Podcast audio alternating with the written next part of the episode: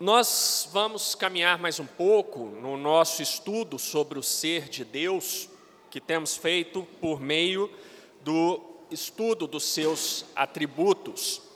E chegamos então ao sétimo atributo de Deus. Estamos chegando na metade do que nós estudaremos. E hoje falaremos sobre o atributo da onipotência de Deus. Eu tenho ressaltado para os irmãos que, quando falamos dos atributos de Deus, normalmente o conceito é relativamente intuitivo, mas nós muitas vezes não conseguimos aplicar aquele conceito de uma maneira satisfatória, ou seja, nós não conseguimos entender uh, mais precisamente o que aquele conselho, uh, o que aquele atributo diz para as nossas vidas, para o nosso relacionamento com Deus, para o nosso relacionamento com o nosso próximo, para o relacionamento em sociedade. Aqui na onipotência de Deus nós temos um problema um pouco mais complicado para resolver. Porque aqui nós temos sim um problema conceitual. Normalmente, a ideia de onipotência de Deus, que muitos de nós têm, é uma ideia parcialmente correta. E por ser parcialmente correta, ela abre uma série de brechas importantes na maneira pela qual nós entendemos quem Deus efetivamente é. Para resolvermos isso, então nós precisamos contar com uma definição clara, uma definição sólida e consistente do que significa a onipotência de Deus. Via de regra, o que nós aprendemos sobre a onipotência é, bom, se oni é um prefixo grego que significa tudo e potência é poder, então onipotência significa que Deus é todo-poderoso, que Deus pode fazer todas as coisas. E é exatamente esse ponto que eu quero uh, trabalhar com os irmãos. Uh, ele é apenas parcialmente correto. Nós veremos que nós precisamos qualificar melhor essa definição para que nós tenhamos, sim, uma ideia bíblica do que significa a onipotência de Deus. E para nós definirmos melhor isso, nós podemos recorrer à nossa confissão de fé de Westminster, que, totalmente baseada na Escritura, vai dizer o seguinte, lá no capítulo 2, seção 1, capítulo que é de Deus e da Santíssima Trindade. Há um só Deus vivo e verdadeiro, o qual é infinito em seu ser e perfeições. Ele é um espírito puríssimo, invisível, sem corpo, membros ou paixões. É imutável, imenso, eterno, incompreensível, onipotente. Veja, a, a confissão de fé de Westminster diz claramente que Deus é onipotente. Continuando, onisciente, santíssimo, completamente livre absoluto, vírgula. Atenção. Veja que a confissão né, até agora qualificou quem Deus é, porque aqui ela está tratando exatamente disso, quem Deus é. Então ela já deu as qualificações de Deus por meio de uma série de seus atributos. Agora, vírgula, prestem atenção fazendo tudo para a sua própria glória e segundo o conselho da sua própria vontade, vírgula de novo, e aí mais importante ainda, que é reta e imutável. E aqui a gente chega num ponto fundamental para a nossa definição do que é a onipotência de Deus. A confissão de fé de Westminster, baseada na Escritura Sagrada, não está dizendo que Deus pode fazer qualquer coisa. Deus, na verdade, tem uma limitação. E antes que os presbíteros aqui já se levantem para me levar para uma sala ali, pastor Bruno vem aqui para frente para continuar a EBD, né? Porque alguma coisa assim, não, ele não deve ter tomado café direito, aí começou a delirar lá na EBD. Não, não estou delirando. Quando eu falo que Deus tem uma limitação, isso está aqui explícito na confissão de Westminster. A confissão fala que Deus é onipotente, nós não temos dúvida nenhuma. Mas como se manifesta essa onipotência de Deus? Aqui, quando a confissão lá no final faz essa vírgula, ela esclarece: Deus faz tudo. Ele pode fazer tudo? Pode, pode fazer tudo. Mas esse tudo é para a sua própria glória. Primeiro ponto: Deus pode fazer o que Ele quiser, mas isso é feito para a sua própria glória temos a primeira qualificação importante para entender a onipotência de Deus.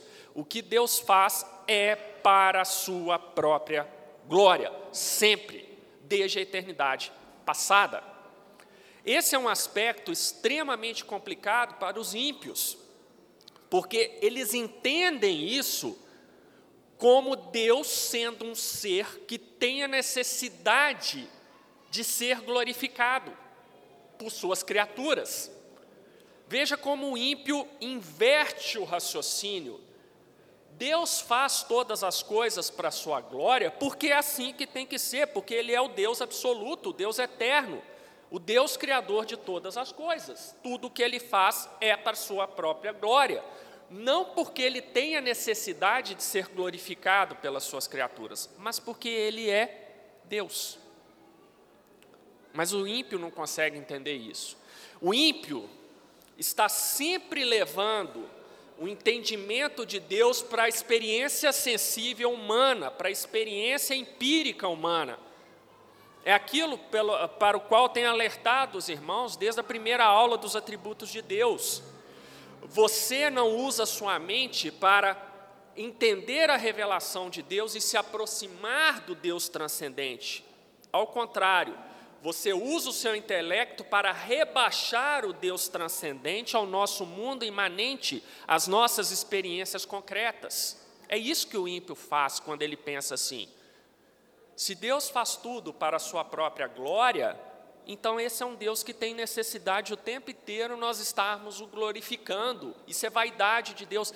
Eles são incapazes de entender que nós glorificamos a Deus porque Ele é Deus, Ele é o Deus Criador, Ele é que nos fez, Ele é um Deus maravilhoso, é um Deus imenso, é um Deus todo-poderoso, é um Deus onisciente, onipotente, onipresente, tudo que nós temos estudados, estudado, e diante disso é absolutamente impossível não glorificarmos um Deus que é imenso, que é ilimitado, um Deus transcendente, como eu não vou me maravilhar num Deus desse?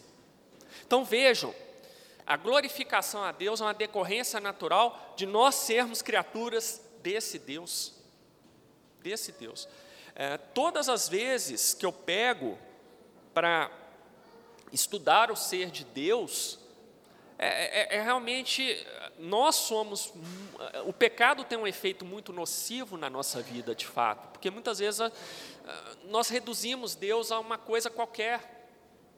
Porque quando o Espírito orienta os nossos corações e mentes para uma compreensão de quem Deus é, a única coisa que a gente pode fazer é se maravilhar nele e glorificá-lo. É por isso que lá em Apocalipse, a Escritura declara claramente que na volta de Cristo, todo joelho se dobrará perante Deus, até os ímpios se jogarão no chão, se prostrarão em terra, maravilhados com a volta de Cristo e glorificarão a Cristo e glorificarão Deus lá no inferno. Gente, já pensaram nisso? O ímpio glorifica a Deus no inferno, porque ele sabe que a punição que ele recebeu é justa. Já imaginaram quão terrível isso aí? Uma pessoa que hoje está no inferno e está dando glórias a Deus, falando: Deus é justo, eu estou aqui porque eu mereço estar aqui, glória a Deus por isso, e ele está sofrendo e vai sofrer por toda a eternidade.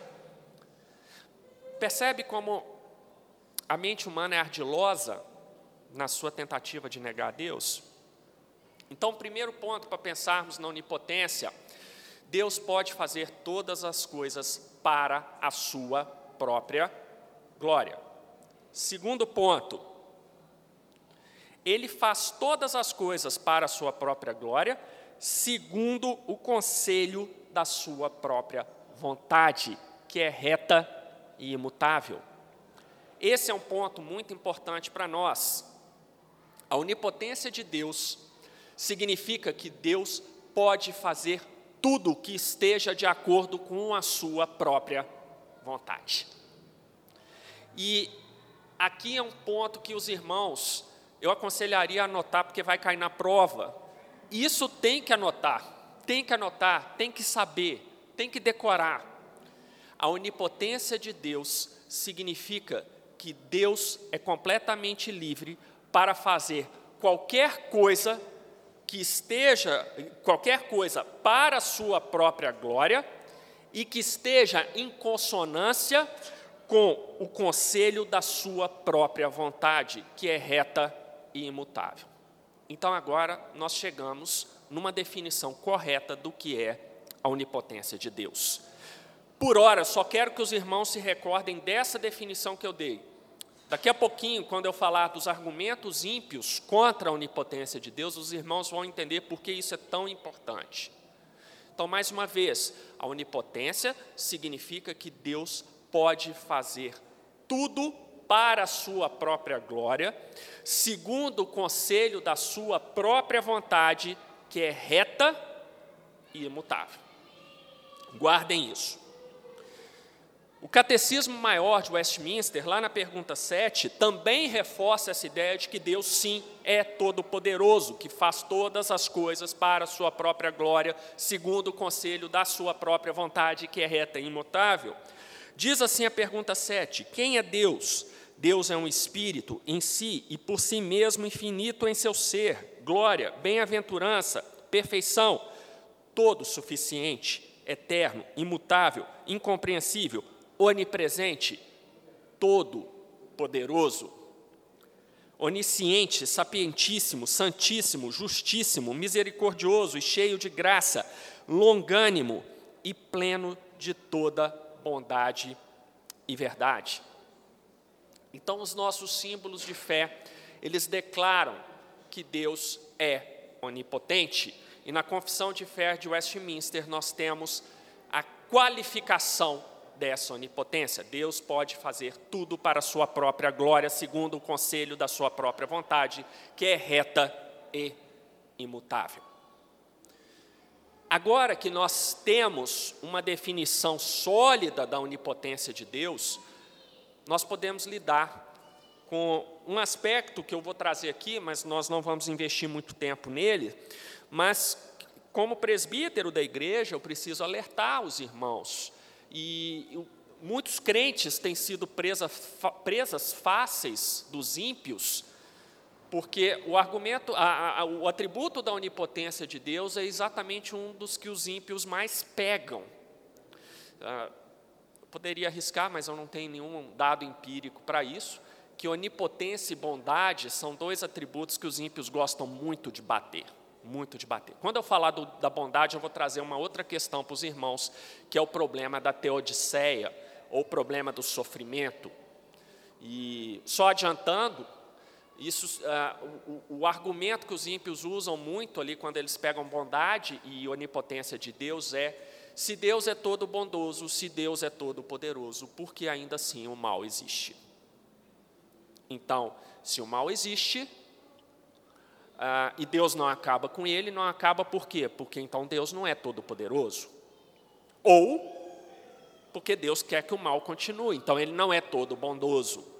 Então, esse é um argumento dos ímpios, eles, eles acham um argumento sensacional, ah, eles se acham maravilhosos por usar isso, mas esse argumento é completamente furado.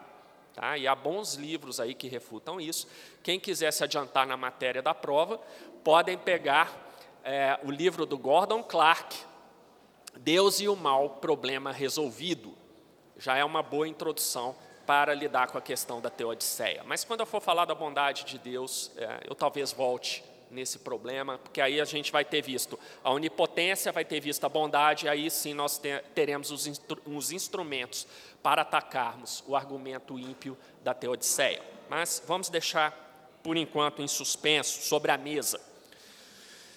Mas eu quero trazer dois argumentos ímpios contra a onipotência de Deus, e são argumentos que também os ímpios adoram ele, eles se acham sensacionais, eles se olham no espelho e falam: puxa vida, como eu sou maravilhoso de pensar uma coisa assim que refuta a ideia cristã de Deus com facilidade. É, chega a dar pena deles.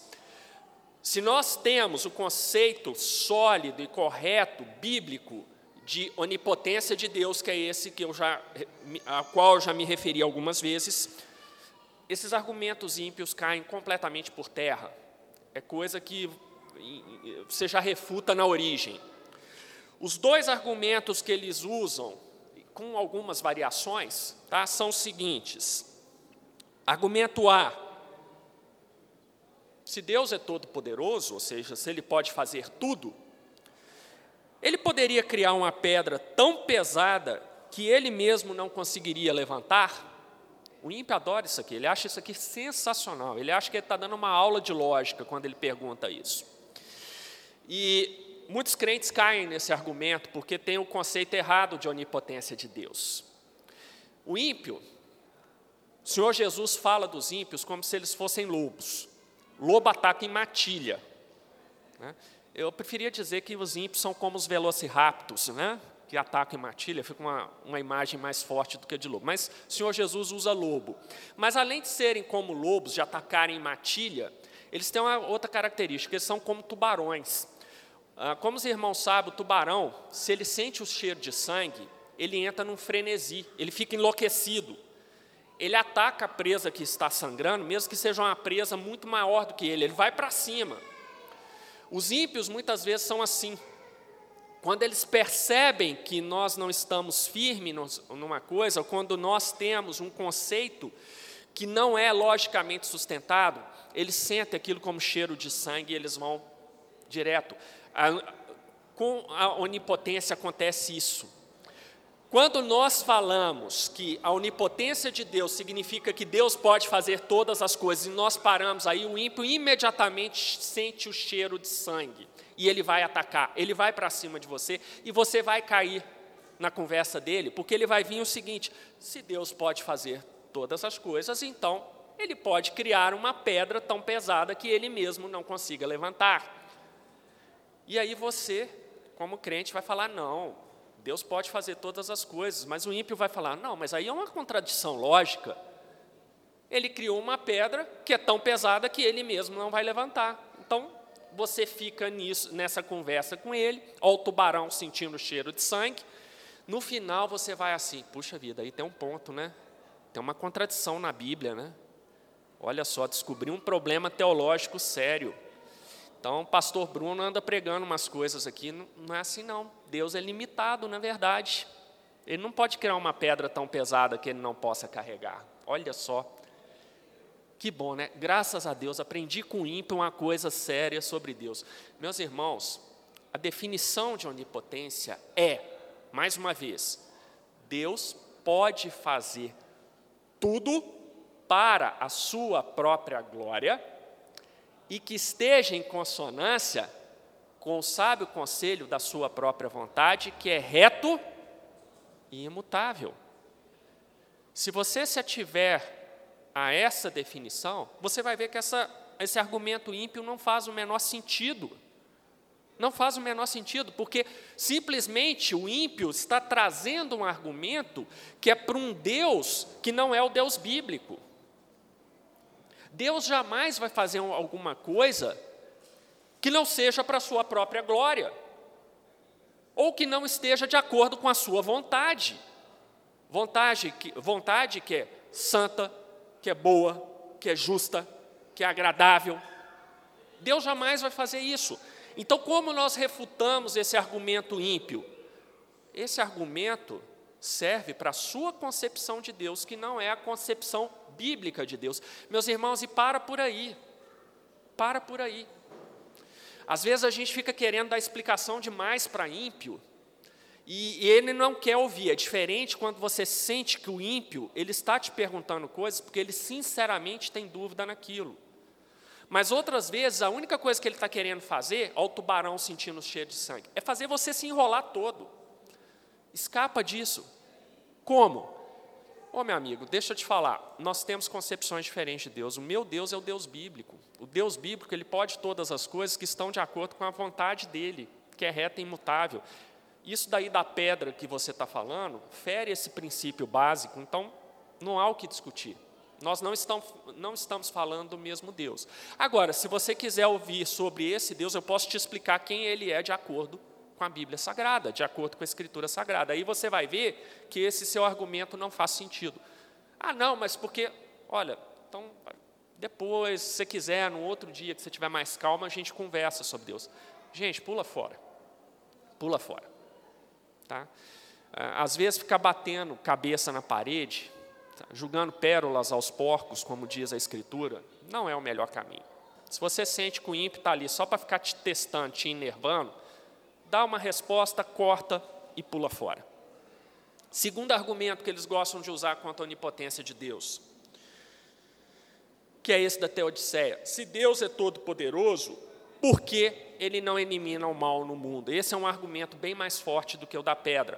Mas, conforme eu disse, se Deus assim permitir, eu vou tratar desse assunto não com a profundidade total, quando a gente for estudar a bondade de Deus, que é mais um dos seus atributos. Tá bom? Mas, meus irmãos, neste momento, o que eu quero realmente que a igreja esteja firme a respeito da, da onipotência de Deus é que onipotência não significa que Deus pode fazer todas as coisas, eu já vou explicar isso aqui melhor, mas que Deus pode fazer tudo para a sua própria glória, segundo o conselho da sua própria vontade, que é reta e imutável. Gravem isso nas mentes, nos corações. Eu acho que aqui o áudio fica gravado, né? E fica na, fica na página da igreja.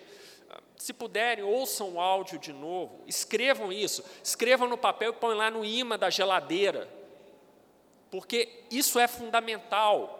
Isso daí resolve vários problemas com ímpio, gente, com argumento de ímpio. Talvez vocês não tenham que conviver com eles num, constantemente, mas no meu caso, que é todo dia, toda hora, o tempo todo, é, eu tenho que ter essas armas é, de apologética com eles. Tá? Então, é, gravem isso. E a respeito desse assunto, lá no, no, no, Catecismo Maior, a edição que eu tenho, que é a edição comentada pelo Gerardo, Gerardus Voss, é, ele faz uma, uma, ele dá uma explicação interessante. Olha só, se Deus é todo-poderoso, como diz o catecismo, existe, contudo, alguma coisa que ele não possa fazer? E aí o Gerhardus Voss nos orienta o seguinte: a Bíblia nos fala de algumas coisas que até mesmo Deus não pode fazer. Quando, quando a gente lê isso, a gente fala: opa, isso não é doutrina bíblica, não. Está na Bíblia, existem coisas que Deus não pode fazer. Por isso que eu estou ressaltando tanto o conceito de onipotência de Deus, o conceito bíblico, ele é qualificado. Ele não é que Deus pode fazer todas as coisas, nós vimos que tem um limite. Ele faz todas as coisas para a sua própria glória, segundo o conselho da sua própria vontade. Então, Gerardo, continuando aqui com, nas palavras de Gerardo dos Vos, a Bíblia nos fala de algumas coisas que até mesmo Deus não pode fazer. Uma delas é que Deus não pode mentir. Está lá em Tito, capítulo 1, versículo 2. Somos informados também que Deus não pode negar a si mesmo, 2 Timóteo 2,13. Podemos sintetizar esses ensinamentos ao dizer que Deus não pode negar a sua própria natureza. Ele não pode negar a sua natureza moral ao dizer uma mentira, ou cometer algo injusto, e não pode negar a sua natureza racional ao fazer qualquer coisa que a contrarie em si mesma. Por exemplo, Deus não pode criar um círculo quadrado, ou fazer 2 mais 2 igual a 5. A parte das coisas que, atenção, gente, vou ler, até ler de novo. A parte das coisas, anotem aí que vai cair na prova, com certeza, vai ser questão aberta, tá? A parte das coisas que não contrariem a sua própria natureza, não existe absolutamente nada que Deus não possa fazer. E aí nós estamos agora no conceito correto de onipotência. Deus não pode jamais contrariar a sua própria natureza. Ele não pode fazer nada injusto, porque ele é plenamente justo. Ele não pode fazer nada que não seja santo, porque ele é perfeitamente santo. Ele não pode negar a sua própria existência, porque ele é o ser autoexistente, conforme nós já estudamos aqui. E por aí vai. Deus não pode mentir, porque Deus é a verdade. Então Deus jamais contraria a sua própria natureza. Então o que é onipotência? Deus pode fazer todas as coisas e o que Deus faz está sempre em consonância com o seu próprio ser. Neste sentido, nós podemos dizer que Deus é limitado pelo seu próprio ser. Deus é limitado única e exclusivamente pelo seu próprio ser. Não há nenhum limite externo a Deus.